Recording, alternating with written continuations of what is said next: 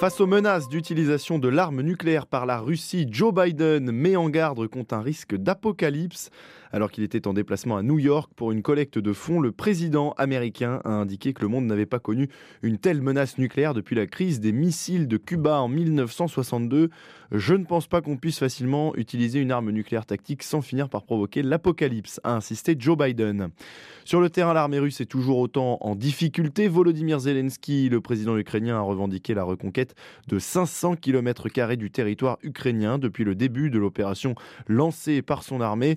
Alors que Volodymyr Zelensky a de nouveau réclamé davantage d'armes aux Européens, l'ambassadeur français en Russie, Pierre Lévy, a été convoqué hier au ministère des Affaires étrangères à Moscou. Les Russes souhaitaient justement protester contre ces livraisons d'armes à l'Ukraine. L'Union européenne, de son côté, s'active sur plusieurs fronts. Elle a décidé hier de nouvelles sanctions euh, contre la Russie. Et également cette nuit, elle a annoncé qu'elle allait s'impliquer dans une autre guerre qui fait rage à l'Est entre l'Arménie et l'Azerbaïdjan. À l'issue d'une réunion quadripartite avec la France à Prague, l'Union européenne a indiqué qu'elle allait envoyer une mission civile en Arménie le long de la frontière avec l'Azerbaïdjan afin d'établir la confiance entre les deux pays et de contribuer à la délimitation des frontières. Après la présentation hier du plan de sobriété énergétique pour faire face à la crise qui risque de secouer la France et le vieux continent cet hiver, Elisabeth Borne l'assure, le gouvernement devrait dans les semaines à venir publier chaque semaine notre consommation nationale de gaz et d'électricité. La première ministre ajoute, je cite, que en fonction des chiffres de notre consommation et de la météo, nous verrons si nous avons réalisé les économies d'énergie nécessaires. C'est la mobilisation générale qui donnera des résultats, a encore indiqué Elisabeth Borne, alors que les 15 mesures phares qui ont été présentées hier doivent nous permettre de baisser notre consommation de 10% dans les deux prochaines années. Pendant ce temps, les files d'attente continuent de s'allonger devant certaines stations-service en France. La faute à une pénurie de carburant qui est provoquée par cette grève pour les salaires qui euh, continue chez Total Énergie et qui provoque l'arrêt de 4 des 5 raffineries qui sont exploitées sur le territoire par l'entreprise. Ce mouvement de grève doit durer au moins jusqu'à dimanche. Et puis moins d'une semaine après la tragédie qui a eu lieu en Indonésie, de graves incidents lors d'un match de football ont provoqué la mort d'une personne. Cette fois, c'est en Argentine qu'un supporter du club de football de Gymnasia est mort pendant un match de championnat entre son équipe et celle de Boca Juniors cette nuit à Buenos Aires. Alors que des affrontements entre fans des deux équipes avaient lieu dans et en dehors du stade, ce supporter est décédé d'un arrêt cardiaque selon les autorités locales. Et puis après le prix Nobel de littérature adressé hier à Annie Ernaux, c'est euh, le prix Nobel de la paix qui sera remis ce matin à Oslo. La défenseur du climat Greta Thunberg, le président ukrainien Volodymyr Zelensky ou l'opposant russe à Vladimir Poutine Alexei Navalny font partie des favoris afin de succéder à Dmitri Muratov et Maria Ressa. Les prévisions du jour avec le site météo-paris.com. De la grisaille ce matin d'une bande du nord-est jusqu'au sud-ouest. Il y aura un grand soleil en Corse du côté des températures. Il fera 8 degrés minimum du côté de Reims, 10 degrés dans la région parisienne ce matin. On attend jusqu'à 19 degrés en région parisienne et jusqu'à 24 degrés encore cet après-midi. Il est, nous sommes le 7 octobre, vous savez que nous fêtons Notre-Dame du Rosaire. D'ailleurs, Louis Dauphren, vous allez nous expliquer tout de suite pourquoi le mois d'octobre est le mois du Rosaire. Et oui, Vincent Roussel, merci d'abord pour ces infos. On va se retrouver à 7h30 avec vous. Puis je précise bien sûr pour les habitués, il y aura le grand débat à partir de 7h30. J'en dirai davantage un petit peu plus tard. La question qu'on peut se poser ce matin, tenez, c'est pourquoi effectivement le mois du Rosaire est-il en octobre et non en mai? Parce que le mois de mai, c'est bien le mois de Marie. Vous êtes d'accord, Vincent, quand même? Je suis tout à fait d'accord. Voilà, bah, j'étais sûr. Et puis je, je voulais obtenir votre adhésion quand même à cette question, à cette interrogation fondamentale. Donc c'est quand même très important d'essayer de se poser cette question. Pourquoi le mois d'octobre et non le mois de mai? Alors, on sait aujourd'hui, vendredi 7 octobre, et c'est pour ça qu'on en parle, il y a une date importante dans l'histoire française, surtout dans l'histoire européenne, à la vérité. Donc rappelons que Notre-Dame du Rosaire, rappelons peut-être ce qu'est un rosaire, hein, parce qu'il y a des personnes qui nous écoutent qui ne le savent peut-être pas. Le rosaire, ce sont des, c'est une prière mariale qui structure la méditation sur les, mystères de la vie du Christ, les épreuves, aussi bien euh, les joies, les consolations, la passion, tout ce que le Christ aura pu vivre au cours de sa vie. C'est une sélection en quelque sorte qui euh, est manifestée par un ensemble de chapelets, c'est-à-dire de Je vous salue Marie qu'on récite euh, successivement et qui forment ainsi euh, toute une, toute une palette méditative sur la vie du Christ. Ça, c'est le rosaire, donc le, chapelet. Alors pourquoi donc le mois d'octobre et pas le mois de mai? Eh bien, il faut remonter pour ça à cette date, une date très importante de l'histoire européenne.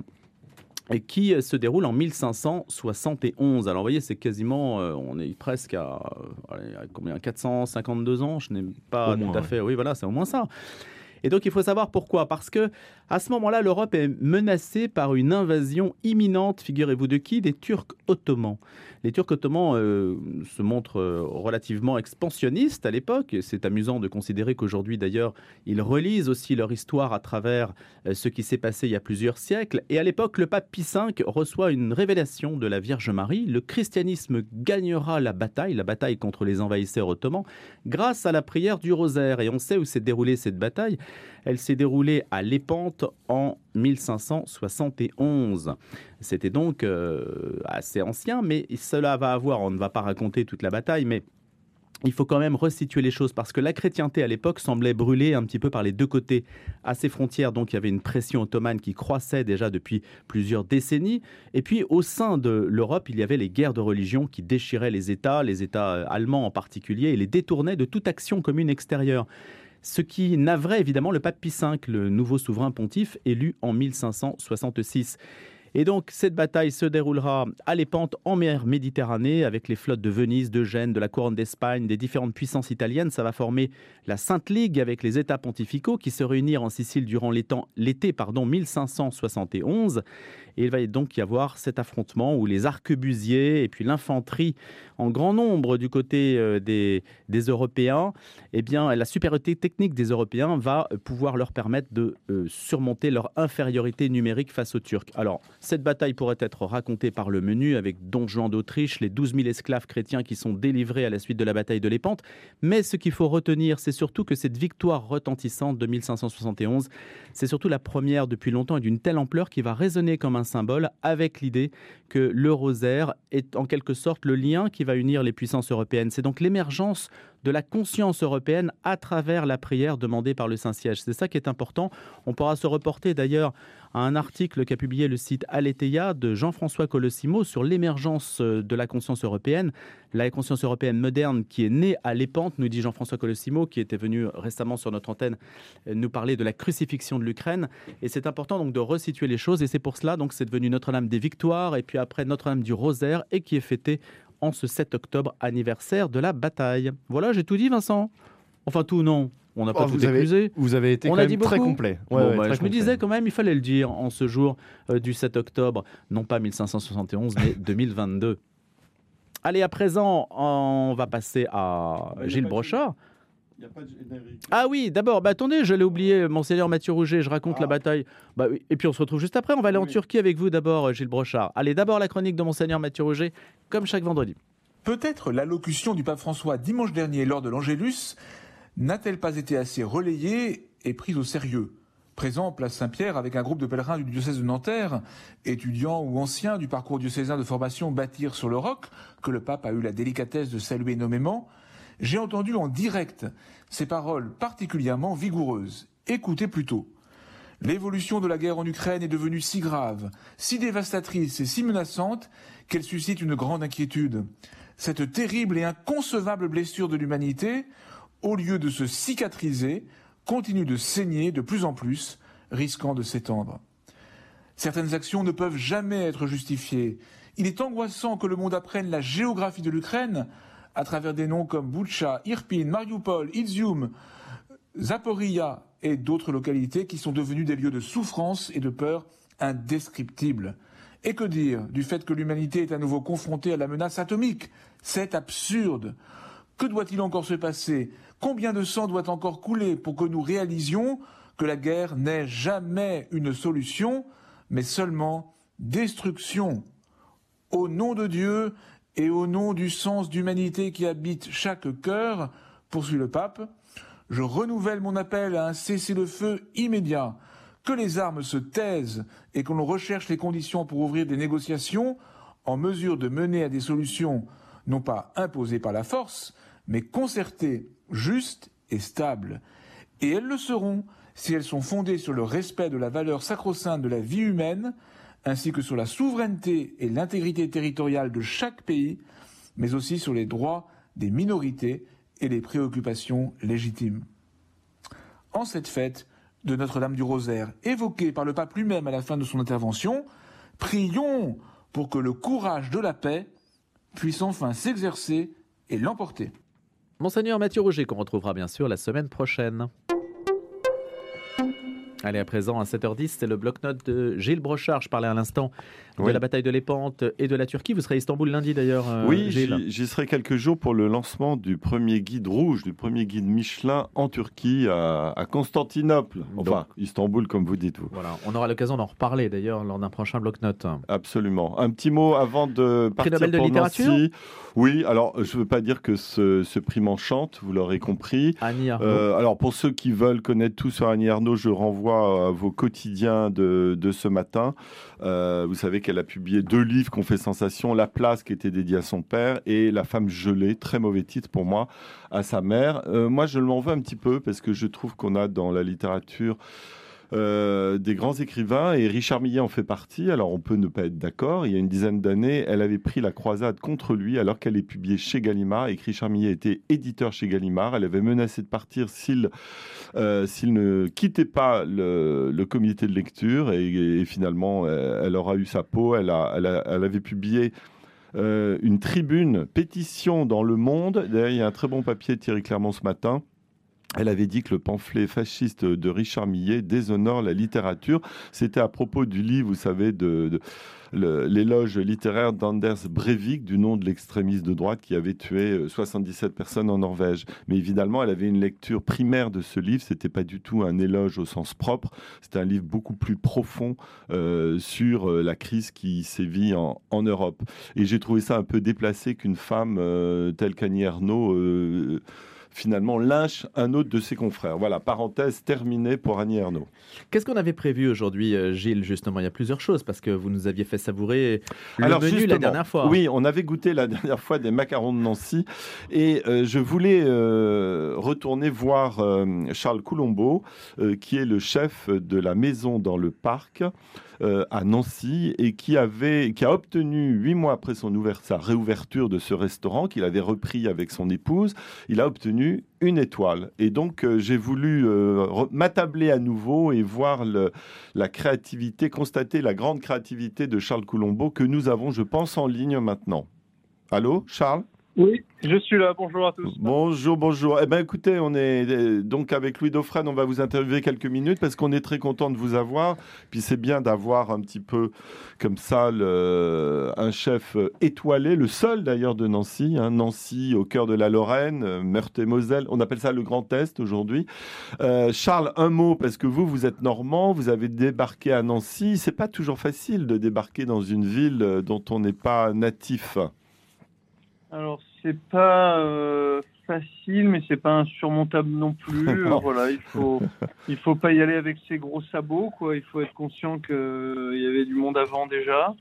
Euh, donc voilà, tout en humilité et en, en sérieux, on, on fait notre, notre petit bonhomme de chemin, on avance euh, dans notre coin en, en, en créant un, un réseau de, de producteurs, de fournisseurs, euh, une clientèle, voilà. Ça, c'est très important.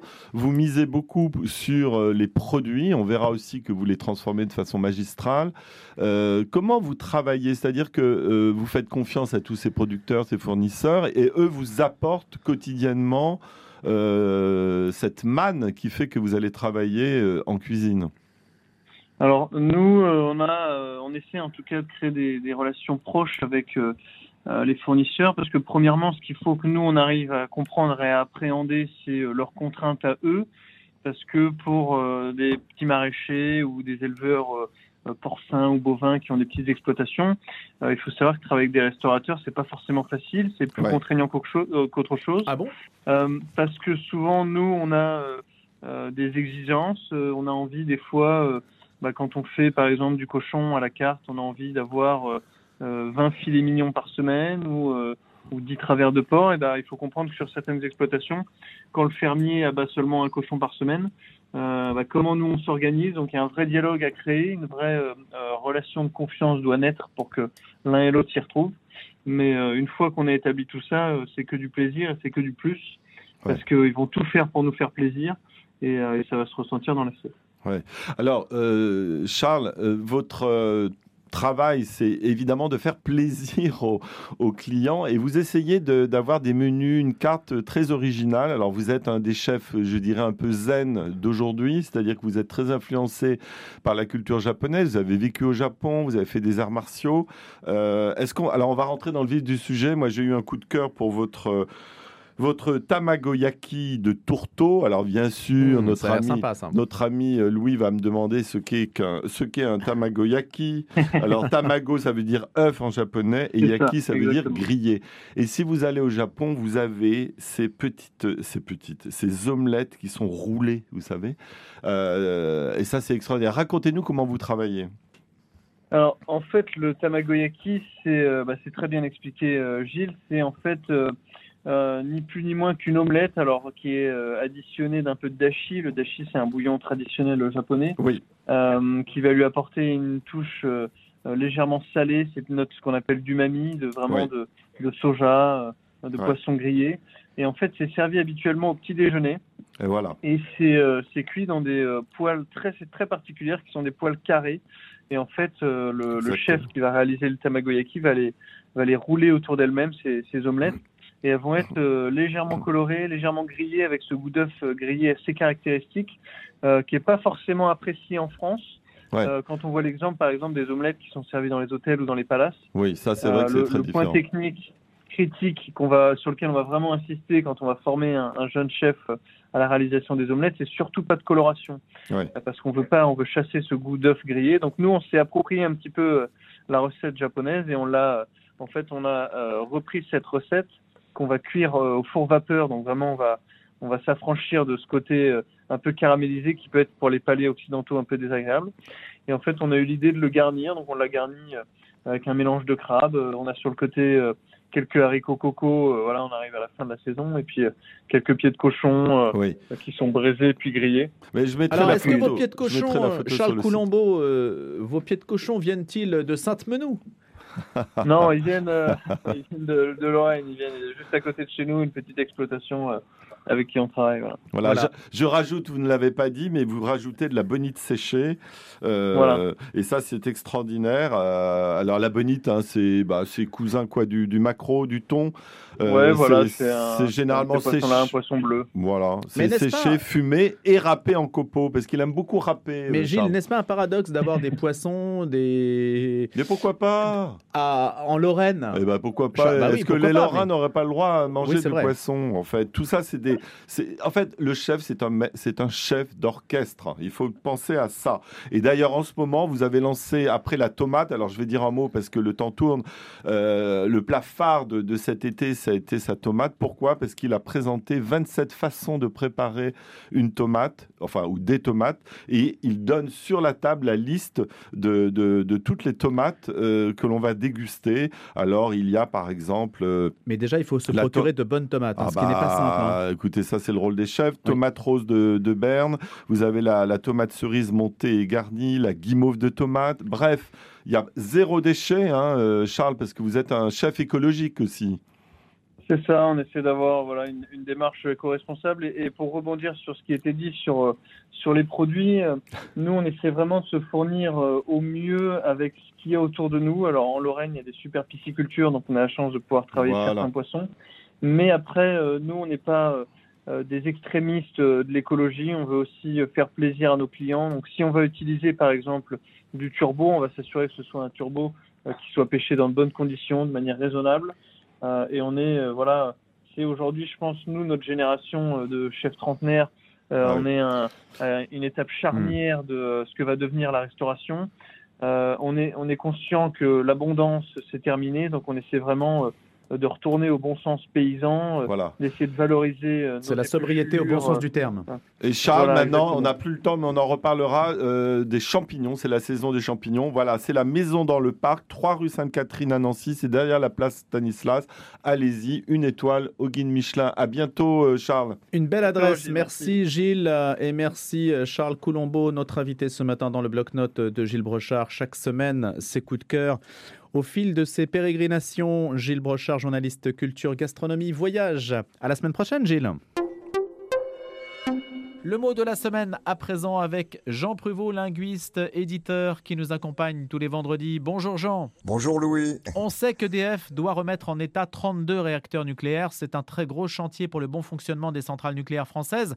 Avec un calendrier extrêmement serré jusqu'à Noël, on annonce qu'une centrale nucléaire pourrait être réactivée par semaine, hein. une par semaine si aucun problème inattendu ne survient. Centrale au féminin, mais aussi dans son origine au masculin, c'est votre sujet ce matin centrale aujourd'hui, si j'ose dire, cher Jean. Ben, en effet, Louis, et d'emblée, on peut soutenir, euh, en ne retenant que le mot féminin, qu'il y a une différence notable entre sortir premier de centrale, être embarqué à la centrale, ou encore, euh, pour un pays donné, d'acheter une centrale clé en main, ou bien même faire ses achats à une centrale. En bref, vous l'avez compris, hein, le sujet d'aujourd'hui est central. Alors, premier point à rappeler, l'adjectif central n'est pas d'origine mystérieuse, il vient tout simplement du latin centralis, placé au centre. C'est d'autant plus juste que le mot centre tient son nom d'un objet indispensable en géométrie, le compas.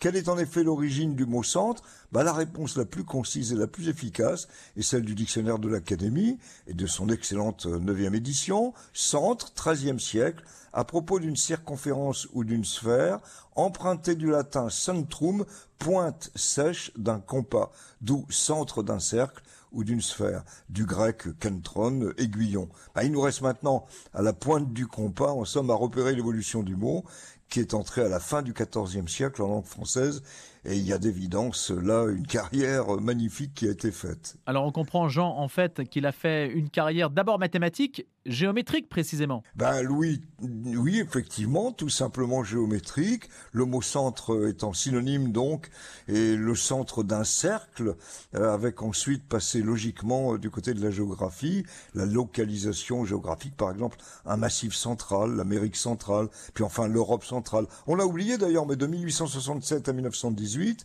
cette dernière fut au cœur des débats politiques. On évoquait alors les empires centraux, les puissances centrales et même les centraux, en l'occurrence l'Allemagne et l'Autriche-Hongrie. Joffre, dans ses mémoires, parle de l'offensive des puissances centrales à l'automne 1915. Alors on est encore loin, Jean, des centrales atomiques. Il y a sans doute eu aussi la mise en usage du verbe centraliser. Ben, en effet, tardive. Hein. C'est au moment de la Révolution, vers 1790, que le verbe centraliser fait son apparition avec la notion de pouvoir central L'idée et l'adjectif font leur chemin jusqu'à ce que soit même créé sous la Convention, en 1795, des écoles centrales, sous-entendu deux départements on a tous failli sortir de centrale, ça aurait eu du panache quand même. En fait, c'est le mot lycée qui va l'emporter en 1802. Ils seront un fer de lance de Napoléon. En 1853 sera créée l'école centrale des arts et manufactures, école très exigeante, vite appelée centrale, fer central, devenir centralien, voilà qui est évidemment plus prestigieux que de se retrouver à la maison centrale, c'est-à-dire la prison centrale, qui date de 1827 et où sont regroupés les détenus purgeant de lourdes peines.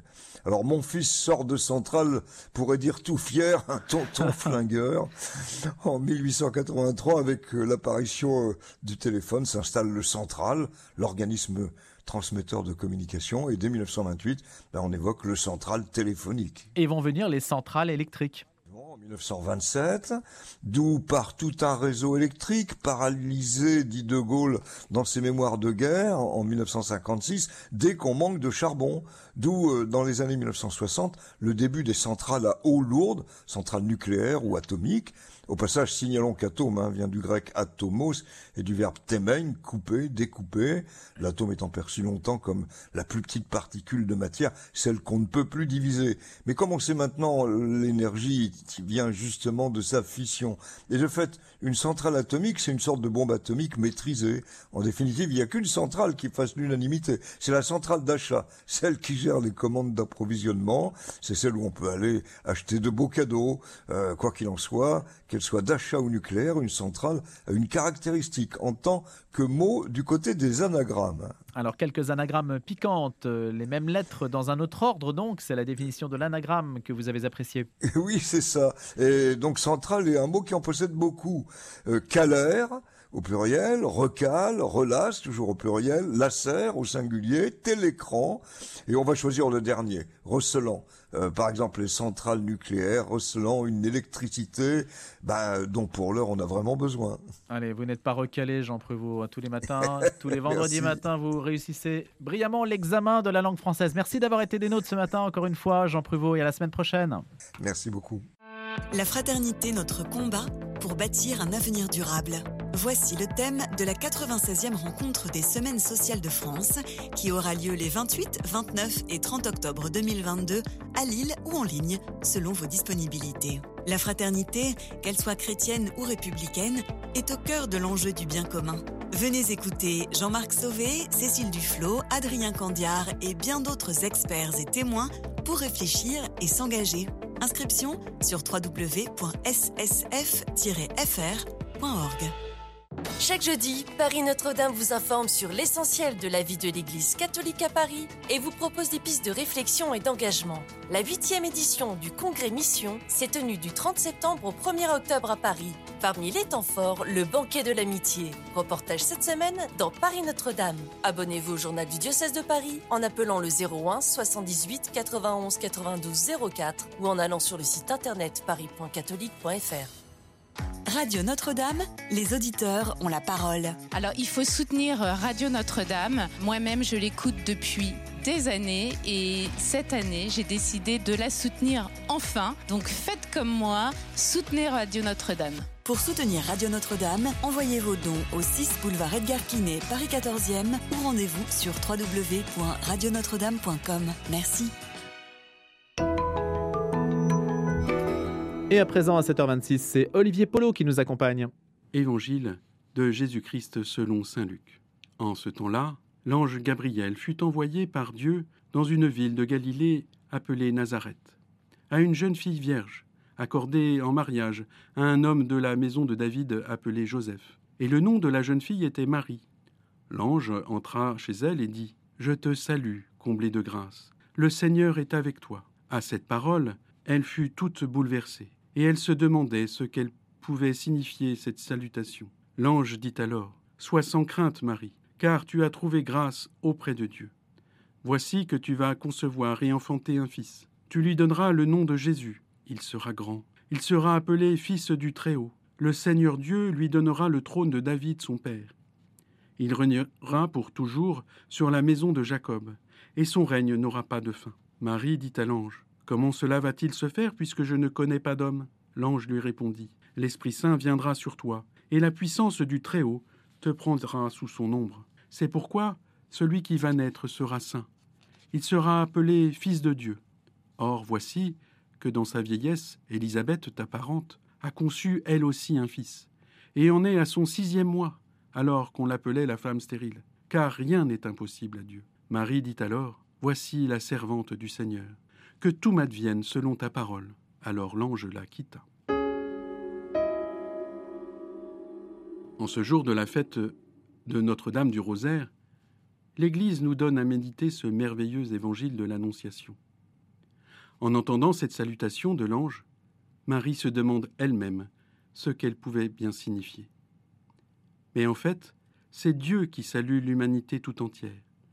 Et parce qu'elle s'adresse à l'humanité tout entière, cette salutation s'adresse aussi à chacun de nous aujourd'hui. En effet, quand l'ange dit à Marie Je te salue, il nous envoie le vœu le plus cher de Dieu pour l'homme. Il est le Dieu qui sauve, et Dieu sait bien que ce n'est pas toujours la joie sur terre. La santé de nos proches peut nous angoisser, la guerre qui règne sur notre planète peut nous faire peur. Mais la volonté de Dieu, c'est de nous sauver en offrant la joie, la santé et la paix pour tous. Ensuite, à travers Marie qui est comblée de grâce, c'est encore l'humanité tout entière qui en bénéficie.